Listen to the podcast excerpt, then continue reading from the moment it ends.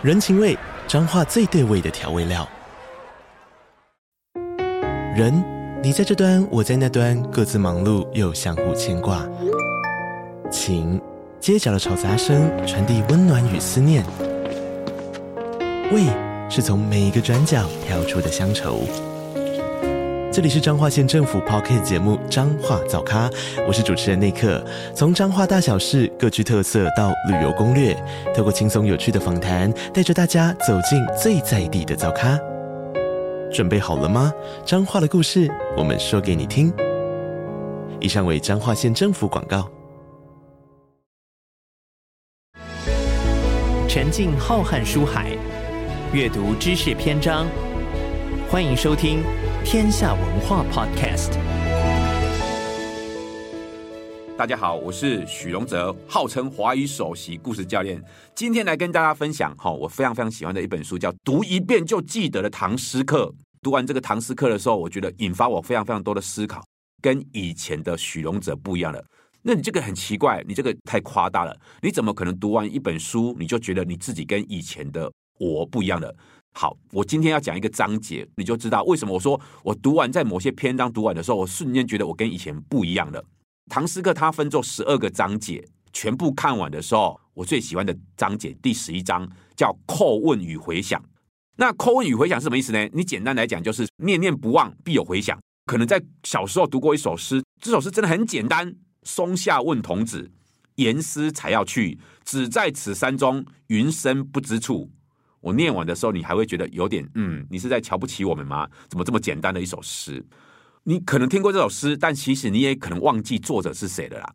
这个作者叫贾岛，好，贾岛就是生推月下门或生敲月下门，一直在叩问到底是推还是敲，好，一直在叩问的那个诗人啊。这首诗名叫什么？你一定更不知道了。就算你知道这首诗是贾岛的，但是你也不知道诗名叫什么了。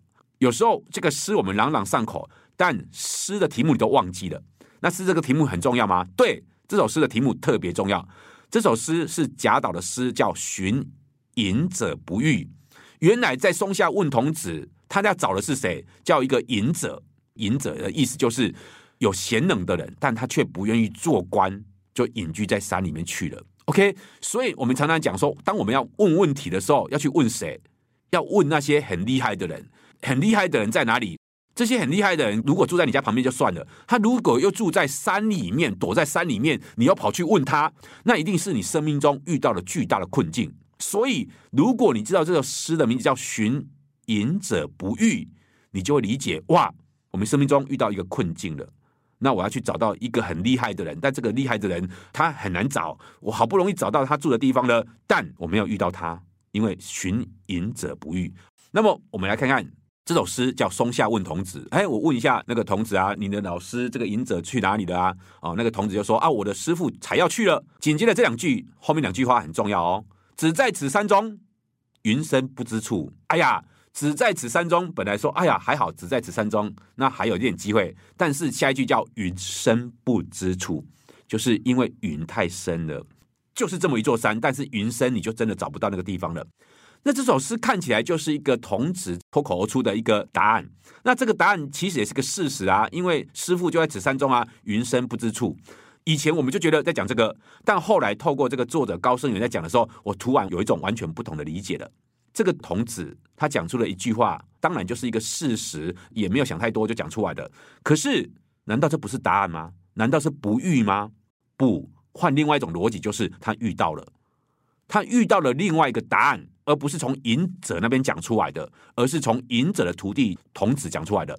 他说啊，你的人生的答案，其实有时候就在某一个山中，其实可能就在你身边，但问题就在我们身边的很多事物被另外一个东西给隐藏住了。只在此山中，云深不知处。答案其实并不难，但因为各式各样的理由，它像云一样把我们给遮住了。当你带着一些困惑要去寻找答案的时候，其实那个答案可能就是这样，只在此山中，云深不知处。我举个例子，我在台科大教了一门电影文学，这门课我大概教了快二十年了。然后有一年，我走在那个公馆哦，我在公馆的天桥走路的时候，突然有一个人好跑过来拍拍我肩膀，我一回头，其实我不认识这个年轻人。那个年轻人就跟我说：“哎，老师，我以前在台科大好修过你的课，电影与文学。然后我就说哦，是哦，但我不记得他了嘛。好，他就说老师，我我想问你一个问题，哎，什么问题？他说以前我在课堂上不好意思问，但我现在真的已经到了迷惘，已经到了一个就是无法收拾的地步了。我想问你一个问题，我现在大四了，我非常非常想要休学。但是我已经大四了，休学这件事情会造成我的家人的反对啊，然后前途茫茫啊，所以我想要问老师一下，因为老师你以前也有就是从理工转到文学的一个经历嘛，所以我真的很想要问你一下。然后我看着他，其实我根本不知道他此刻当下的背景是什么。如果我认识你，我知道你的背景，我可以轻易的告诉说你现在应该休学或者不要。但我不理解你的背景，我不能够轻易给你个答案。我就跟他讲说，我问你一下。你想要休学这个念头多久了？他说也还没有很久啦，就是一直有这种感觉，但我还没有想很久。但我今天看到你的时候，那个感觉突然汹涌而来，所以我就突然看到你的时候，那感觉汹涌而来的时候，我就想要问一下你。然后我就说：哦，那我知道了，请让你的困惑再迷惘久一点，不要让你的困惑瞬间就决定了你的答案，让你的困惑再久一点。当你被一个问题困惑了。一个月、两个月或者一年的时候，因为你的困惑，使得你一直在找答案。你像你今天来找我找答案，但我就是一个松下童子，我没有答案可以给你。但当你不断的去找答案的时候，我告诉你，你必然会找到解答。这看起来有点怎样，好像也没有讲出什么东西，但其实跟这句话不就是一样吗？寻隐者不遇。他到底有没有找到答案？有，最后找到答案就是只在此山中，云深不知处。当你不断的困惑迷惘的时候，你到最后还真的出发了去寻找隐者的时候，你已经被那个困境逼到尽头了，你非得找到答案不可。可是通常答案其实就在你身边，只在此山中，云深不知处。好啦，那我再举一个例子，这个例子是这样的：以前我认识一个哲学家叫杨茂秀，很喜欢讲故事。他讲的故事就很有趣，因为他故事都没有答案，就很哲学。他就讲了一个故事很有趣，他说教石头说话。有一个邮差就发现有一个奇怪的人，他每天在教石头说话，大家就觉得这个人傻傻的。可是这个邮差就很好奇，他说：“我来观察一下，他是真傻还是假傻？”于是就看着他，好带石头出去的时候，在山边、在海边都会不断的跟石头说话。他不像是疯傻的人哦，因为。在教石头说话之外的其他时光都是很正常的，所以因为其他时光都正常的，所以教石头说话就更可疑了，而且是无比认真哦。那有一天邮差就真的受不了，就跑去跟他讲说：“哎，先生先生，我问你一下哈，我就觉得你很正常啊，那你怎么会想要教石头说话呢？石头会说话吗？”那个人就说：“其实我也不能够确定石头会不会说话，重点是我不确定。如果我知道他不会说话，我就不会教他了。但重点在于我不确定。”所以呢，我真的很认真的想要教他说话。也许我的能力不足，但有些人会被我感动。也许有比我更厉害的人可以教会这些石头说话。那这个故事到底是什么意思？我们不知道。但问题就是，杨茂秀有一次就把这个故事讲给当时的教育部长听。当时的教育部长叫郑瑞成，他就有意思哦。讲给教育部长听，就有另外一个意思了。他想要告诉教育部长什么？部长啊，石头是不会说话的。如果你的教育政策的目标都是错的，那你一个错误的目标，那不就不是白白浪费了时光，让这些现场的老师，让这些孩子变成了白老鼠，虚耗他们的生命时光。但是会不会，其实有另外一种可能，就是他只是暂时不会说话。有些孩子只是资质不好，但是我们如果轻易的就放弃他。他就永远失去了说话的可能性了，所以会不会他想要告诉教育部长说：“部长啊，你要首先要分辨的是，他是石头还是类石头？如果石头的话，那么目标就要非常的精准；如果是类石头，那么我们是不是要再等一等，再等一等他？这就是杨茂秀的哲学的故事。所以当时我看到他在讲叩问与回想的时候，就是我们提出问题的时候。我们很容易想要找到一个标准答案，这是人之常情啊！我问你问题，我就想要知道答案。但有时候最妙的就是作者高圣元讲的，就是有时候你的问题就是答案。当你提出问题的时候，答案已经出来了。为什么你会去提这样的一个问题？为什么你想要休学？为什么你会想要去教石头说话？当你提出这个问题，或是说出这样的话的时候，其实答案就在旁边了。可是云深不知处啊，所以呢，只在此山中，云深不知处这个说法，让我太多感受了。所以你看，我立刻想到的就是我的学生问我问题，当时我还没有看过《唐诗课》这本书，可是当时我本能的就告诉他，请你让这个问题再困扰你久一点，因为这个问题极有可能就是答案。然后我又想到了杨茂秀的教石头说话。所以叩问回响，我首先想到是这个，然后当然啦、他是从这首诗出发，然后就给我很多联想，然后紧接着又讲了两个故事，这两个故事其实是海明威的《老人与海》，老人去捕鱼，但最后呢，捕掉一条很大很大的马林鱼，但最后被鲨鱼给吃光光了。那请问一下，老人有钓到鱼吗？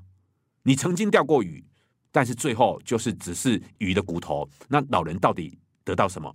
他又讲另外一个渔夫的故事，就是一个陶渊明的《桃花源记》。有一个渔夫遇到了一群人，原来这一群人在一个桃花源里面，因为他们是以前秦朝暴政，所以他们躲秦朝，但后来到另外一个地方去开辟了一个桃花源。当他偶遇桃花源的时候，他有意识的想要把它记下来，想要去告诉别人从这边赚到钱的时候，他就再也找不到桃花源了。他用两个渔夫的故事来告诉我们一个。我们在追问问题的时候，东方跟西方有什么差别？东方就像陶渊明的《桃花源记》，我们对于有些空的、失去的东西，中国文学里面常常出现这种，当你想要去追求的时候，它就消失的东西。OK，哦，这诗里面一个非常出常出现的主题叫空，叫虚无。可是西方又不一样了，西方他就举了海明威《老人与海》这个例子。海明威有一个特质，他就是说，人是可以被消灭的，但我们不能够被打败。嘿，这个概念就很趣哦。就是说，虽然我们最后看起来是一无所有，可是我们整个过程中坚持是不要被打败的。所以他说，人可以被消灭，但不可以被打败。所以你看，用两用两个渔夫来去讲东西方的哲学。所以你看。我对这个章节真的非常非常喜欢，是因为他一路从这首很简单的诗，陶渊明的《桃花源记》是算是散文，然后海明威的小说，就你就可以再回应到我之前讲过的，为什么我说梦想中的国文老师，我明明只是要讲一首诗叫《松下问童子》，很多人就是把形音义讲完的时候，你还说老师这么简单，你还教我这个东西要干嘛？你把我当笨蛋吗？可是。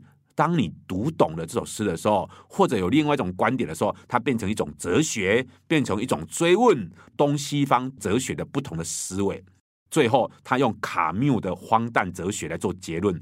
你看我刚才讲的章节里面的大概三分之一，一路从贾岛的诗到两个渔夫的故事，最后到卡缪的荒诞哲学，到我自己联想出来的生命中的时光的故事，这就是一个哲学课了。哎呀！哇！看完这个章节的时候，我就还可以开个哲学课了。所以《唐诗课》这本书，我自己读完的时候，有一种非常复杂的感受。如果当时我的国文老师是这样的一个，像作者这样一个对诗、对小说、对散文、对文学有这样理解的人，然后对生命有这样宽阔的理解，不是说东方跟西方哪一个好，而是我们是有得选的。我们可以像西方那样的人过活，我们可以像东方那样的人过活。我们不是被此刻当下的一个课堂里面的一个位置给牢牢困死在这里，而回家之后，我可能还要被注释、被形音义、被一些我不喜欢的东西，然后最后累积出来东西就是我终于毕业了，我可以不用再碰国文这种鬼东西了，不觉得很悲伤吗？所以我看完这个书的时候，我真的有一种奇想，就是我要送给每个国文老师一本唐诗课。让你察觉到一件事情，就是天哪，原来我的国文课可能有这样的一种教法，它可能是一首唐诗、一个小说、一个散文、一个新诗、一个东方哲学、一个西方哲学、一个荒谬学派。国文是这么有趣的东西，它可以把孩子们从这个课堂里面拉出来。我到现在还记得的国文课里面有一件事情很简单，但我一辈子难忘。我不记得我国小老师教过我什么国文了。但我永远记得一个夏日午后第一堂课，天气非常热，那个时代没有电风扇，热得不得了。老师就说：“好了，大家把椅子搬到外面来，我们找一棵树，我们来读这一首诗，我们来上这堂课。这堂课在户外，我甚至忘记了那首诗是什么了。但我只记得，因为那首诗，因为一个非常热的夏日午后，于是我们所有人就围绕着一棵树听我们老师来上课。你不觉得有一点悲伤吗？